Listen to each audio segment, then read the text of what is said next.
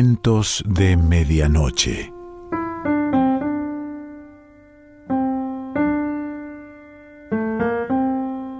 El cuento de hoy se titula Abre la puerta, Richard, y pertenece a Stig Dagerman.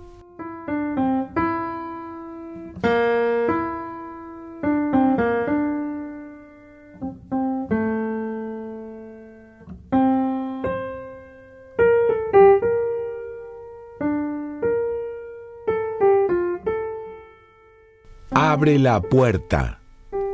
Dicen que abra la puerta y yo no la abro. No solo dicen que la abra, ruegan. Y cuando los ruegos no surten efecto, amenazan. Pero cuando las amenazas no surten efecto, se callan un rato, susurran, jadeantes y ansiosos, mientras están totalmente quietos al otro lado de la puerta, como si quisieran hipnotizarla o tal vez hipnotizarme a mí a través del ojo de la cerradura. Pero yo no abro. No, no solo eso. Me retiro más y más adentro en la habitación, hasta el rincón donde está la cama. Me acuesto en esa cama y me tapo la cabeza con la almohada para no oír, para no ver, para no saber. A veces, sin embargo, sé lo que tengo que saber penetra en mí a través de canales infernales y se necesitarían todas las almohadas del mundo para taponarlos. Yo solo tengo una, alta, compacta y blanda, pero ¿qué puede hacer contra esto? ¿Qué puede hacer? No puede hacer nada. Y no obstante, hay momentos en esta habitación cerrada en los que todo el tormento desaparece de repente, en los que la almohada, pese a todo, basta, y una alegría serena fluye dentro de mí. En esos instantes raros estoy completamente abierta. Me figuro que estoy aquí acostada como un mar que recibe un ancho y suave río en sus brazos y se deja besar cálido y feliz por sus tibias aguas. En esos raros momentos puedo incluso liberarme de la almohada, dejarla caer de la cama y con la nuca apoyada en mis manos cruzadas mirarle a los ojos al techo que está encima de mí. Entonces no es solamente una puerta cerrada la que me separa de los de allí fuera, no solamente un cuarto largo, estrecho, lleno de silencio, sino algo que es mucho más fuerte, mucho más brutal en su capacidad de hacerme sentir sola. Pero algo ha ocurrido entre los de allí afuera, porque de pronto uno, no sé si Nut o Inge, da un paso firme hacia la puerta y empieza a golpear con los nudillos. Y a pesar de que el que golpea no está del todo sobrio, es sin embargo un golpeteo diabólicamente calculado no se posa una vez aquí, otra vez allí en la superficie de la puerta. Se reúne en un único lugar reducido justo encima de la manija, como si tratara de hacer un agujero en la puerta para de esa manera vencerme. Deja que sigan, pienso jubilosa, deja que se rompan los nudillos, deja que se golpeen las manos hasta hacerse sangre, Dios mío, qué engañados están si creen que van a poder hacerme girar la llave antes de que yo misma quiera. Así pues, todavía puedo dejar la almohada, todavía casi me divierte que alguien desgaste sus nudillos por mí. Por una vez hay alguien que hace algo por mí. Me estiro en la cama y estoy de vacaciones. Sé que esto no va a durar mucho, no es la primera vez que pasa, y por eso sé que no va a durar mucho. No tardaré en notar que el que golpea no golpea la fría e insensible puerta, sino mi cálido y dolorido cuerpo. Los nudillos saben siempre lo que quieren. Los nudillos saben siempre dónde hacen más daño. Los nudillos están tan acostumbrados a mi cuerpo que encuentran el lugar más sensible por sí solos. Los golpes se interrumpen un momento. Entonces Nut susurra, era él pues el que llamaba, abre, nena, nenita, nena, abre. Luego se hace el silencio. Y al hacerse tanto silencio fuera de la puerta, se oyen las voces ebrias de la cocina mucho mejor. Allí hay mujeres también. Sé que han traído mujeres, pero ni siquiera eso me importa ahora. Ahora les oigo murmurar al otro lado de la puerta de nuevo y soy lo bastante orgullosa y feliz para no esforzarme por oír lo que dicen de mí. Sé que están indecisos, sé que tengo ventaja. Ellos no pueden hacer nada contra mí mientras la cocina esté llena de amigos borrachos. Un hombre no puede decirle a un amigo borracho que mi parienta se ha encerrado en la habitación y no quiere salir la muy bruja. Entonces el amigo borracho se echaría a reír y cada trocito de esa risa penetraría como metralla en el alma de ese hombre. Perdería la cara. Y la cara es lo más importante que tiene un hombre borracho. Bueno, no solo uno borracho, sino también uno completamente normal. La cara de un hombre es como la manija de una puerta aunque esté en la puerta de una barraca, tiene que parecer la manija de la puerta de un banco o de un bar. Tiene que parecer siempre orgullosa, y la misión de la mujer es limpiar cada día ese orgullo de las manchas de cobardía y angustia. Nut no va a empezar a gritar porque quien eh, quiere que otros oigan que la mujer de uno está loca. Inge no va a echar abajo la puerta porque ¿quién quiere que otros sepan que uno tiene una hermana loca? Así que deliberan y todavía están demasiado sobrios como para ponerse de acuerdo en algo que hacer. Alguien gritó en la cocina. Estoy segura de que fue una mujer, pero que nadie crea que me importa. Yo estoy acostada sin almohada y me doy cuenta de que era un grito de mujer jugando. Nenita, nenita, nena querida, dice Nut mientras yo sonrío al techo. Querida nena, ¿por qué no abres? Estás enfadada conmigo. ¿Qué te he hecho? Por lo menos podrías decir ¿qué te he hecho? Mi querido Nut, pienso yo, o por lo menos creo que pienso así, mi querido Nut, tú no has hecho nada. Una persona normal no pensaría que tú has hecho nada. Una persona normal pensaría que eres condenadamente bueno. Pero es que yo no soy normal porque una persona normal no se encerraría en un cuarto a llorar solo porque su hombre ha vuelto del trabajo unas horas más tarde de lo que suele los sábados y ha traído a casa a un par de amigos latosos con sus mujeres o sus novias o unas chicas cualesquiera.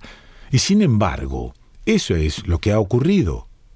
Eso y ninguna otra cosa cuando les oí venir por la escalera, riéndose, llenando toda la subida de un crudo hedor de voces. Apagué el gas, tiré el delantal en el respaldo de una silla, corrí al cuarto y cerré con llave. Después estuve pegada a la puerta oyendo cómo hacían tonterías en el vestíbulo y cómo hacían tonterías luego en la cocina. Oí la risa ahogada de las mujeres, llena de ambigüedad, al sentarse en las rodillas de alguien. Supongo que habría bebida en la mesa y tazas de café, y una taza se rompió. Nut se hizo el gallito y gritó que no tiene importancia, joder.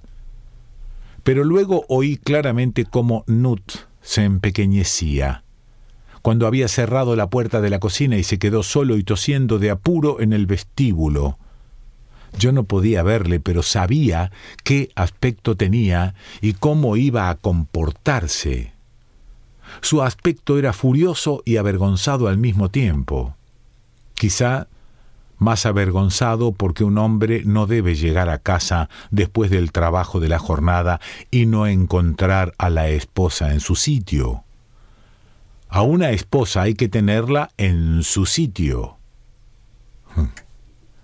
Especialmente un sábado.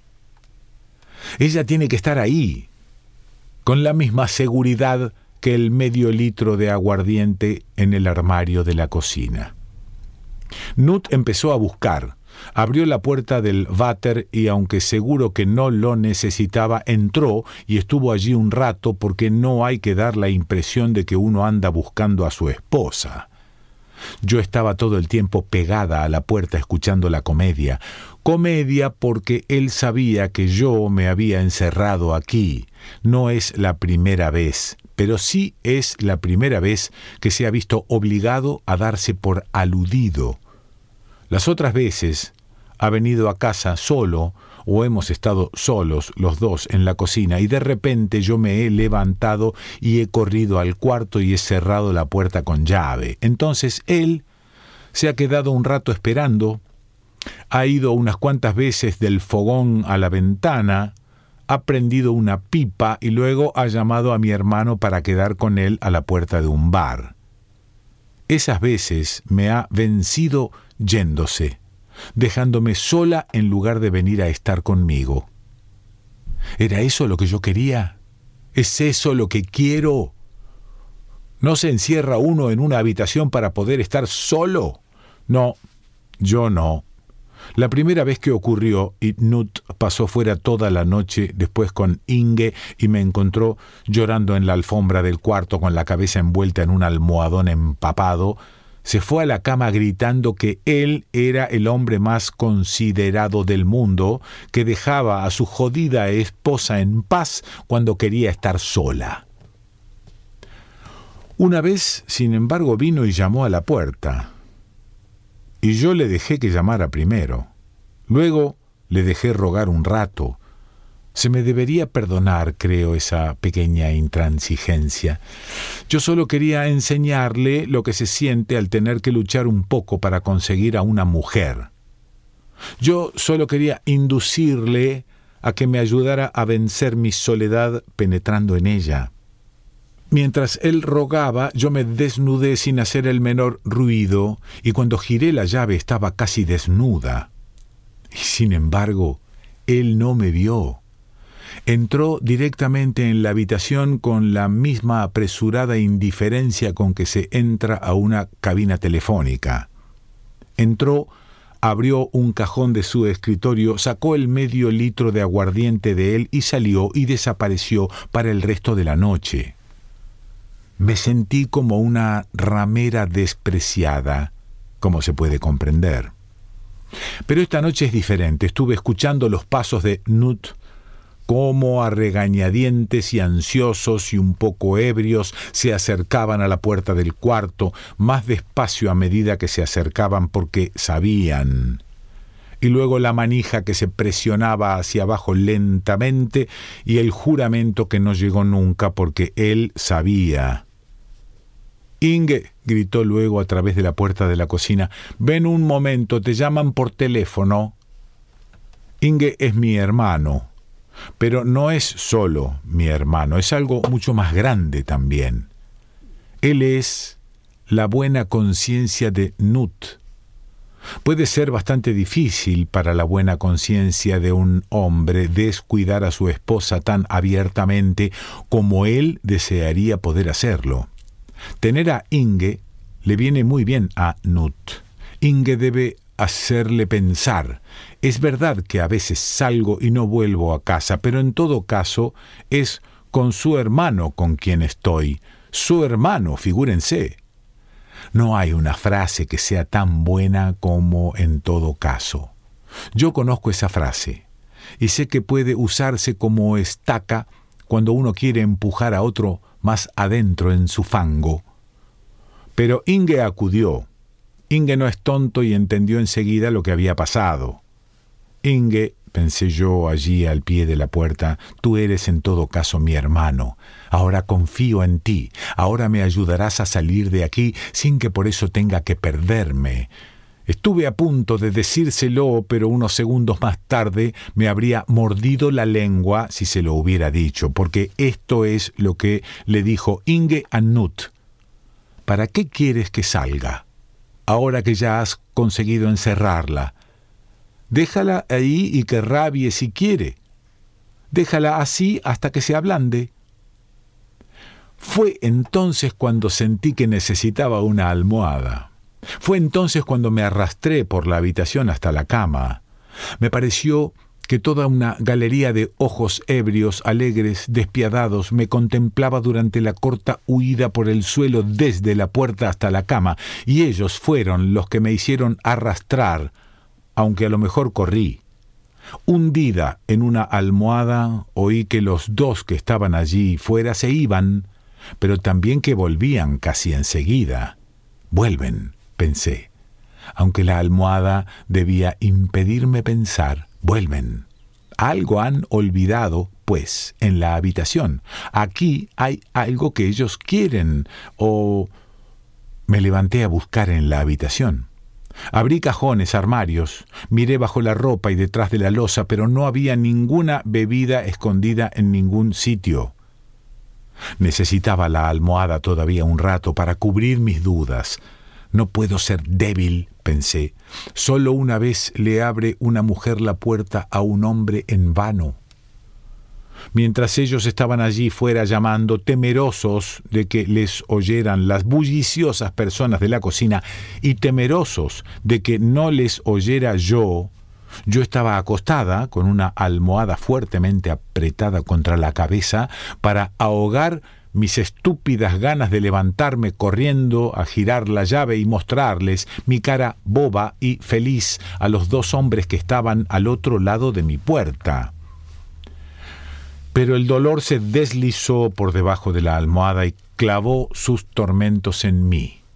Me recordó el momento terrible de humillación pero la alegría se pega al dolor como una sanguijuela, y la sanguijuela chupó mi dolor y yo me sentí lo suficientemente feliz y débil como para dejar caer la almohada. Voy, pensé, claro que abro. Ahora sé que es por mí por quien llamáis, porque en la cocina tenéis todo lo que queréis, bebidas y mujeres y hombres que se ríen, y sin embargo estáis donde estáis. También me necesitáis a mí. Solo un minuto más y voy. Pero si uno ha estado muy solo, no hay nada que sea tan precioso como los minutos anteriores al fin de la soledad. Y yo aplacé lo que iba a hacer porque eso me enriquecía más. Por cada minuto de soledad me iba hinchando más de felicidad. Yo era un sapo y el sapo pensó, todavía hay piel, todavía me falta mucho para estallar. Y entonces fue, de repente, demasiado tarde. Si la puerta de la cocina no se hubiera abierto justo en ese momento, estoy segura de que yo habría estado camino de mi puerta cerrada. Pero la puerta de la cocina se abrió y yo permanecí acostada en la cama, inflada e inmóvil de satisfacción como una serpiente después de haberse tragado un conejo. Fue una mujer la que llegó primero y luego llegaron todos. Y los hombres que me esperaban a mí dejaron de reclamarme. De repente ya no me esperaban, solo esperaban a que su dignidad corriese a alcanzarles. Y finalmente llegó y entonces Inge gritó, Estamos tratando de engañar a mi hermana para que salga, pero nada. Y Nut gritó, Bueno, ¿sales o no sales? Y entonces yo no podía salir. Yo estaba paralizada allí, tumbada, y una mano se cayó de la cama y empezó a buscar una almohada. Pero antes de que esa mano alcanzase la almohada, empezó a cantar una de las mujeres desconocidas de allí afuera. Si a eso se le puede llamar cantar, yo no lo sé. Estoy demasiado cansada y demasiado lejos. Open the door, Richard. Open the door and let me in. Eso quiere decir abre la puerta, Richard, por si acaso no lo supieras. Cascarrabias, gritó Inge. Yo entonces hubiera debido levantarme corriendo y gritando con todas mis fuerzas, yo no me llamo Ricardo. Yo no soy un tío y sobre todo yo no soy una puta que tiene tiempo para andar por las tiendas de música todo el día buscando discos para sus amantes nocturnos. Hubiera debido, pero no fue así. En lugar de ello, la piadosa almohada cayó sobre mi cabeza y era como una masa que llegaba a todas las rendijas de mi cara y las tapaba y se endurecía. Y todo lo que pasó luego, lo oí y lo supe, pero no podía hacer ni lo más mínimo para evitarlo. Y cuando la puerta del vestíbulo se cerró de un portazo y toda la chusma se llevó las estrepitosas carcajadas escaleras abajo, ni siquiera pude pensar. Si al menos uno viviera en un piso que diera a la calle, y no al patio, porque al patio no sale nadie un sábado por la noche, no. Yo solo seguí acostada, y la almohada creció y creció, se volvió techo, se volvió paredes, se volvió suelo y con todo no era de eso de lo que yo tenía miedo. De lo que tenía miedo era del terrible despertar al que ni mis mejores artimañas podrían aplazar.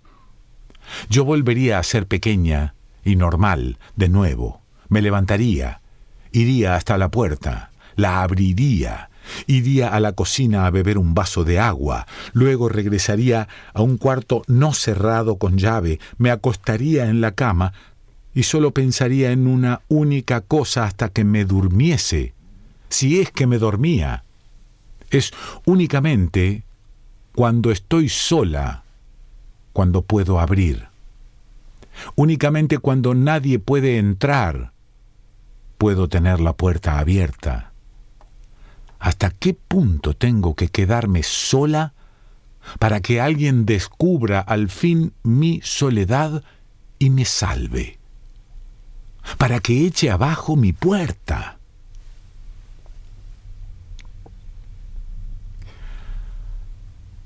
Stig Dagerman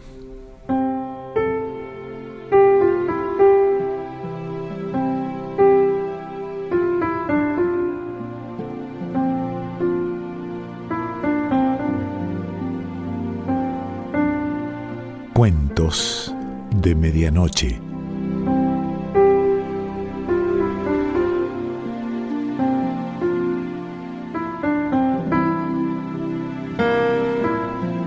Selección Pancho Mondino. Idea y lectura Quique Pessoa.